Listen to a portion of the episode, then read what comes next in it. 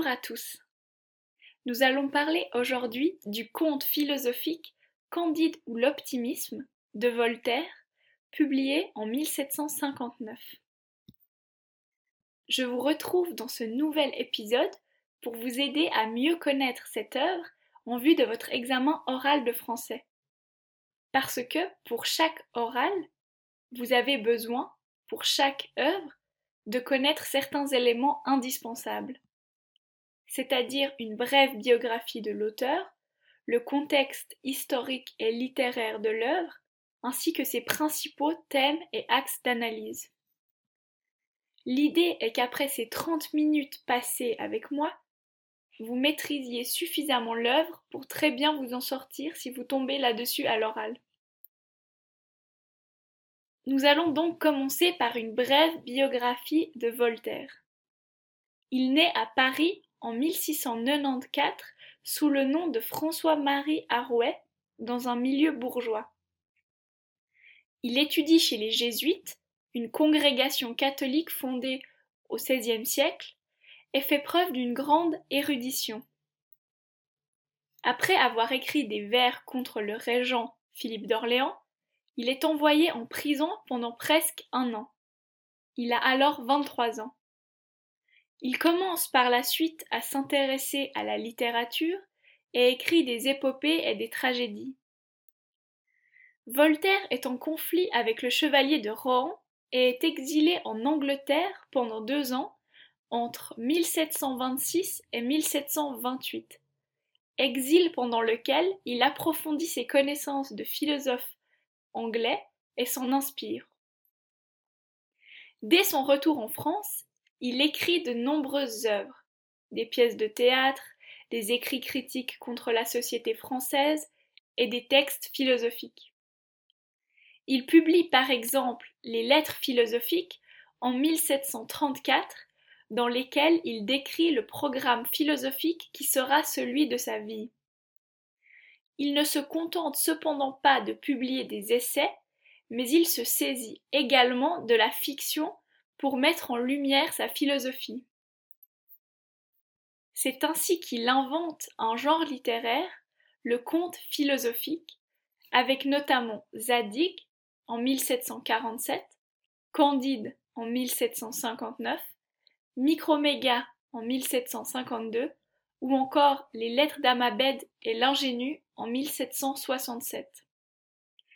Il entre à l'Académie française en 1746 et obtient le rôle d'historiographe de France. Tout au long de sa vie, il ne cessera de devoir jongler entre la censure et la prison d'une part et ses lecteurs d'autre part. Il devra sans cesse se réfugier et demander l'aide de ses protecteurs. Un grand nombre de ses œuvres ont par ailleurs été censurées et ont été publiées anonymement ou sous pseudonyme et ont été introduites clandestinement en France. Il est un grand polémiste et rédige de nombreux pamphlets dans le cadre d'affaires politiques. Il s'installe à Genève en 1759, puis de 1760 à 1778 vit sur la frontière franco-suisse à Ferney, période au cours de laquelle il écrit entre autres le Dictionnaire philosophique portatif en 1764, recueil de textes brefs très critiques. Il rentre ensuite à Paris, où il meurt rapidement au mois de mai 1778 en auteur reconnu. De son temps, il était principalement connu pour ses tragédies, tandis que la postérité a surtout retenu ses écrits critiques et ses contes philosophiques. Nous allons maintenant parler du contexte littéraire et historique de l'œuvre. Le premier élément central est le siècle des Lumières. Né en 1694 et mort en 1778, la vie de Voltaire coïncide presque parfaitement avec le siècle des Lumières. Les Lumières sont un courant philosophique et littéraire qui se développe au XVIIIe siècle dans de nombreux pays européens. On parle par exemple d'Enlightenment en Angleterre et de Aufklärung en Allemagne.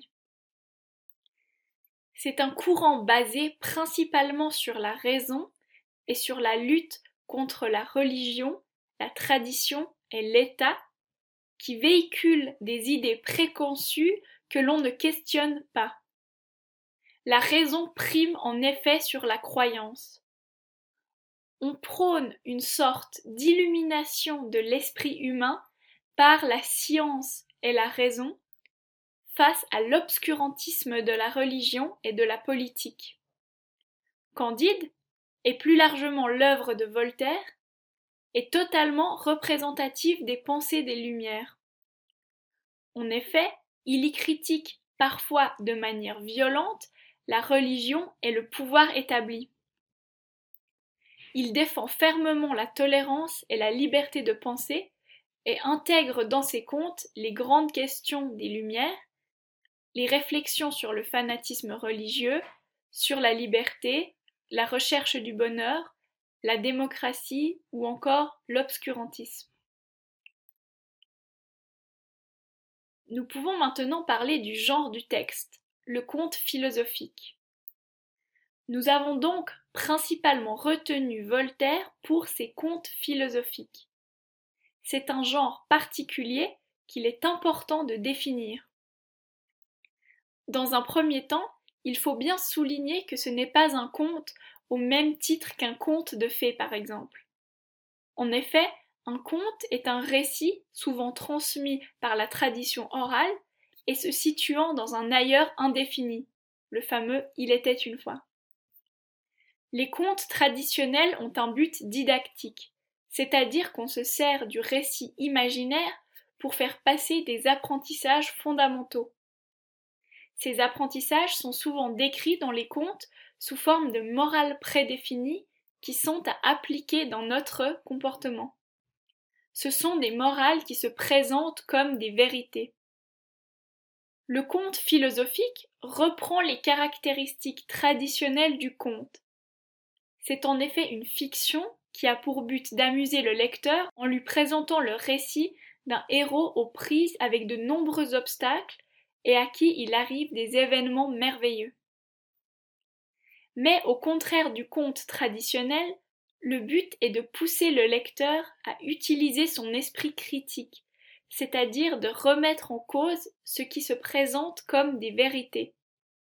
Le conte philosophique divertit donc, tout en dénonçant et en instruisant. Voltaire va principalement utiliser l'ironie pour mener à bien ce projet. Par ailleurs, le conte philosophique est un bon moyen d'échapper à la censure car il critique de manière indirecte le pouvoir ou la religion. La fiction permet toutes les fantaisies et sert de justification à toutes les dénonciations. Enfin, un dernier élément central est l'optimisme.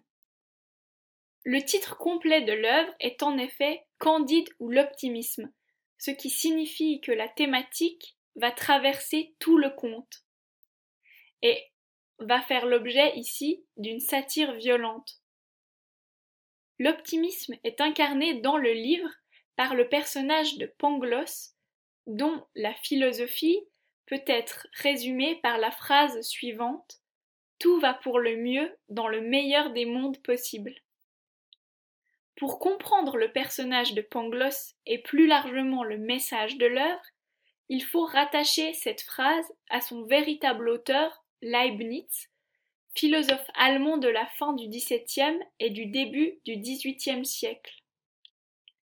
Son idée fondamentale est que Dieu a créé le monde de la meilleure façon possible car il est bon et tout-puissant. Si Dieu considère que le monde qu'il a créé est bon, il n'aurait donc pas pu être mieux. Il en va également ainsi de tout ce qui découle du monde. En réaction à cette façon de penser, la question de l'origine du mal se pose forcément. Si Dieu a créé le meilleur des mondes possibles, comment peut-on expliquer le mal omniprésent sur Terre? La réponse apportée par Leibniz est la suivante. si un mal a lieu, c'est toujours pour amener un bonheur encore plus grand après. Par exemple, si Dieu a laissé l'humanité être damnée par le péché originel, c'est pour ensuite pouvoir envoyer son Fils sur terre pour sauver l'humanité. Ce n'est donc pas simplement affirmer que tout va bien, mais dire que l'homme a une vision trop étroite pour se rendre compte du projet divin dont le sens lui échappe. Nous allons maintenant rapidement résumer l'œuvre.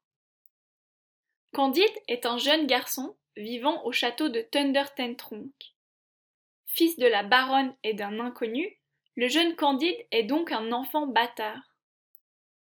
Il vit une belle vie au château avec son maître Pangloss, expert en métaphysico-théologo-cosmonigologie, qui lui enseigne de nombreuses choses, mais surtout que tout va pour le mieux dans le meilleur des mondes possibles. Candide est amoureux de Cunégonde, la fille du baron, avec laquelle il échange un baiser, ce qui a pour conséquence son expulsion du château. Il se retrouve alors seul et commence un long voyage initiatique. Il se fait d'abord embarquer par des Bulgares et assiste à une guerre sanglante. Il fuit alors en Hollande, où il rencontre un certain Jacques et où il retrouve son maître Pangloss. Ce dernier lui apprend la destruction du château de Tronk et la mort de tous ses habitants, y compris Cunégonde. Jacques emmène Candide et Pangloss au Portugal. Il débarque à Lisbonne, sans Jacques qui est mort lors d'une tempête pendant la traversée. À Lisbonne, ils assistent à un tremblement de terre meurtrier, événement qui est par ailleurs réel car un tremblement de terre très violent a effectivement lieu à Lisbonne en 1755. L'Inquisition tente de contrôler la catastrophe et condamne des soi-disant coupables. C'est comme cela que Pangloss se retrouve pendu et Candide fessé. Pendant que Candide est soigné par une vieille femme, il retrouve Cunégonde, qui lui raconte son histoire. Elle mentionne entre autres deux amants que Candide tue avant d'embarquer pour l'Amérique avec Cunégonde et la vieille dame. Arrivés en Argentine, ils sont forcés de se séparer une fois de plus. Candide rencontre dans un premier temps les Jésuites, dont le chef est le frère de Cunégonde, mais que Candide finit par tuer parce qu'il s'oppose à son mariage avec cette dernière. Ils rencontrent ensuite Cacambo, et après diverses aventures, ils arrivent au pays idéal de l'Eldorado, pays plein de richesses et libéré de tout problème. L'aventure est de courte durée et ils finissent par se séparer. Candide rentrant en Europe en compagnie d'un philosophe nommé Martin, qui pense, au contraire de Pangloss, que tout va mal, et qui représente donc le pessimisme radical. Il se retrouve dans différents pays d'Europe et retrouve Cacambo à Venise, puis Pangloss, Cunégonde et son frère ressuscité en Turquie. Candide finit par épouser Cunégonde, devenue très laide, et avec ses derniers diamants de l'Eldorado, achète un petit domaine et ils se mettent à cultiver leur jardin. Maintenant, je vais vous parler des thèmes principaux de l'œuvre pour que vous puissiez, quel que soit le passage sur lequel vous tombez à l'oral, les ressortir et les utiliser dans votre analyse. Le premier thème central est celui de la philosophie et plus précisément de la critique de l'optimisme. Candide, étymologiquement, signifie blanc, pur, ce qui le désigne comme un personnage qui est complètement à façonner. Il est une sorte de feuille blanche. Son nom correspond à sa personnalité, car il est naïf et a tout à apprendre. Toutes les aventures qui vont lui arriver sont là pour faire évoluer sa pensée et constituent un voyage initiatique qui correspond à son éducation intellectuelle. Il commence son parcours dans un monde où tout est expliqué et où apparemment tout va bien on ne questionne rien. Cette philosophie est donc incarné par Pangloss, le penseur optimisme. L'optimisme est une philosophie systémique, c'est-à-dire qu'elle répond à un système qui explique tout. Ici, tout va pour le mieux dans le meilleur des mondes possibles. Mais ensuite, Candide, lors de ses voyages, est confronté à la cruauté du monde, l'horreur de la guerre, qui est à comprendre dans le contexte de la guerre de Sept Ans, de 1756 à 1763, conflit très violent qui a opposé les plus grandes puissances de l'époque, mais aussi les catastrophes naturelles, à nouveau liées à un événement historique, le très meurtrier tremblement de terre de Lisbonne de 1755, dont l'horreur a beaucoup marqué Voltaire, ou encore le fanatisme religieux ou l'atrocité de l'esclavage.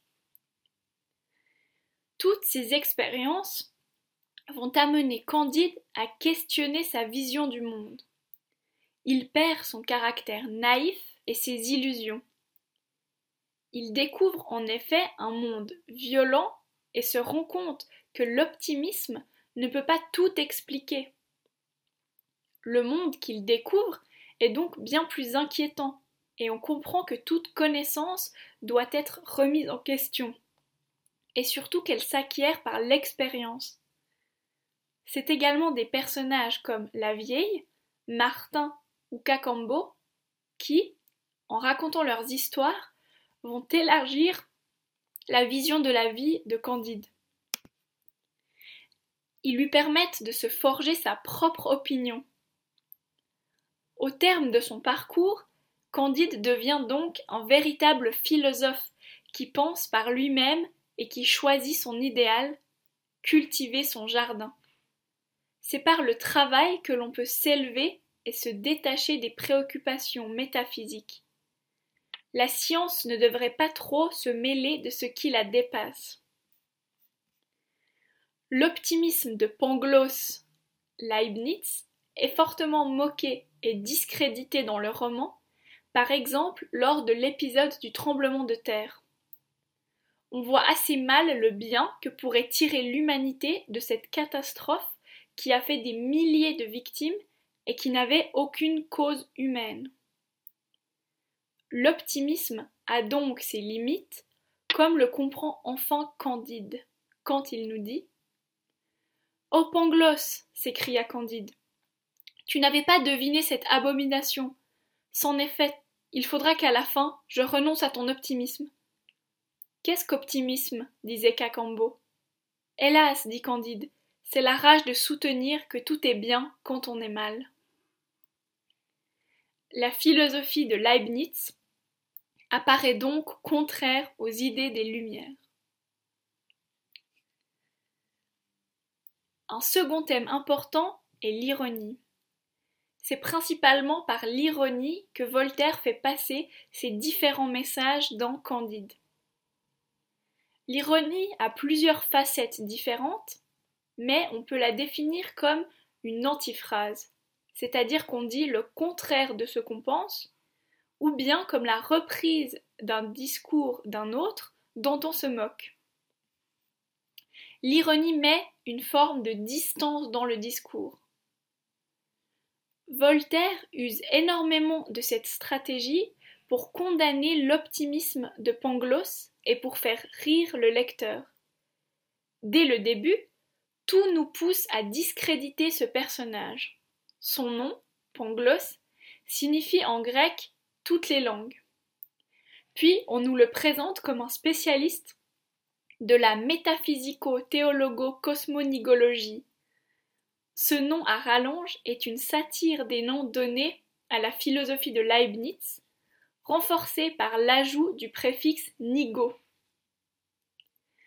L'ironie sert également à mettre en évidence l'absurdité de certains raisonnements, comme l'indique cette phrase du premier chapitre. Monsieur le baron était un des plus puissants seigneurs de Westphalie, car son château avait une porte et des fenêtres. Mais l'ironie sert aussi à montrer les horreurs de certains événements, comme la guerre, qui est présentée comme un événement héroïque et presque sublime, alors qu'on saisit bien son horreur. En témoigne la très célèbre citation suivante, issue du chapitre 3. Rien n'était si beau, si leste, si brillant, si bien ordonné que les deux armées. Les trompettes, les fifres, les hautbois, les tambours, les canons formaient une harmonie telle qu'il n'y en eut jamais en enfer. Les canons renversèrent à peu près six mille hommes de chaque côté. Ensuite, la mousqueterie enleva du meilleur des mondes environ neuf à dix mille coquins qui en infectaient la surface. Candide ou l'optimisme est par ailleurs une parodie des romans sentimentaux et épiques, avec ses nombreux rebondissements, ses situations extraordinaires et ses accumulations de tragédies. Candide est également une critique du fanatisme religieux, de l'esclavage et d'autres problèmes sociétaux. Voltaire ne cesse de dépeindre dans cette œuvre toutes les ignominies du monde au travers des expériences que vit Candide. L'absurdité des guerres meurtrières menées par des États assoiffés de pouvoir et sacrifiant des milliers d'innocents est clairement condamnée comme nous venons de le voir.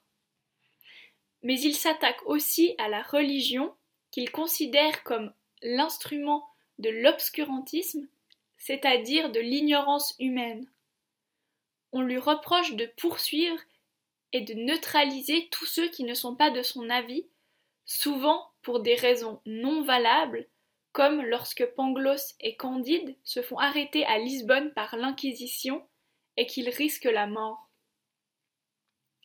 L'Église est présentée comme intolérante, élément fondamental de la pensée de Voltaire.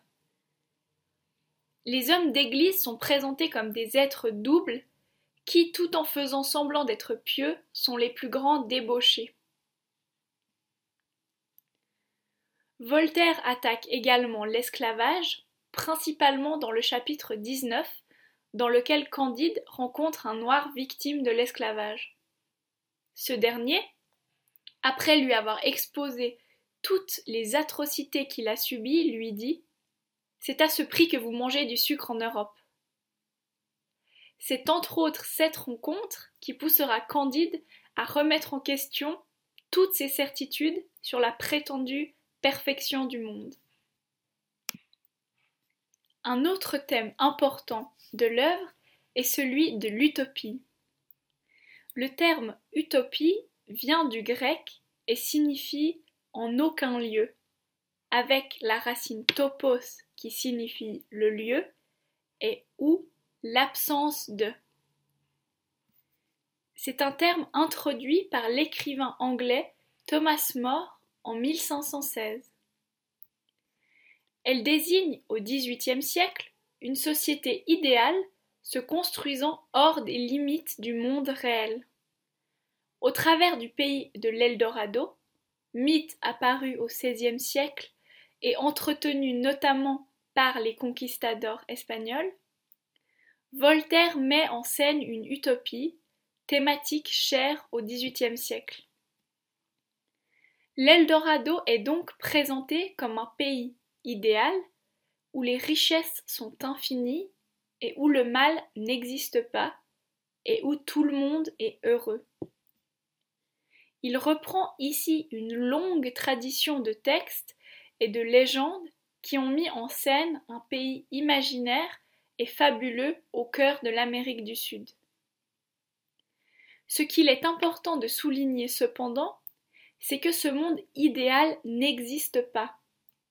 En effet, c'est une société irréalisable, c'est un rêve. Dans le monde dans lequel on vit, le mal est omniprésent et on ne pourra jamais le faire disparaître. L'homme doit être réaliste et rationnel et ne pas croire à ce monde idéal qui ne pourra jamais se réaliser. Il faut chercher son bonheur ailleurs.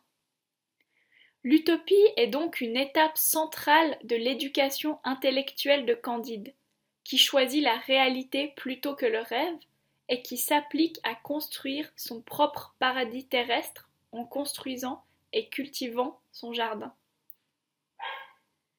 Thunder Tronk est également dans une certaine mesure une utopie, parce que c'est une société close qui ne connaît pas le monde extérieur et ses malheurs.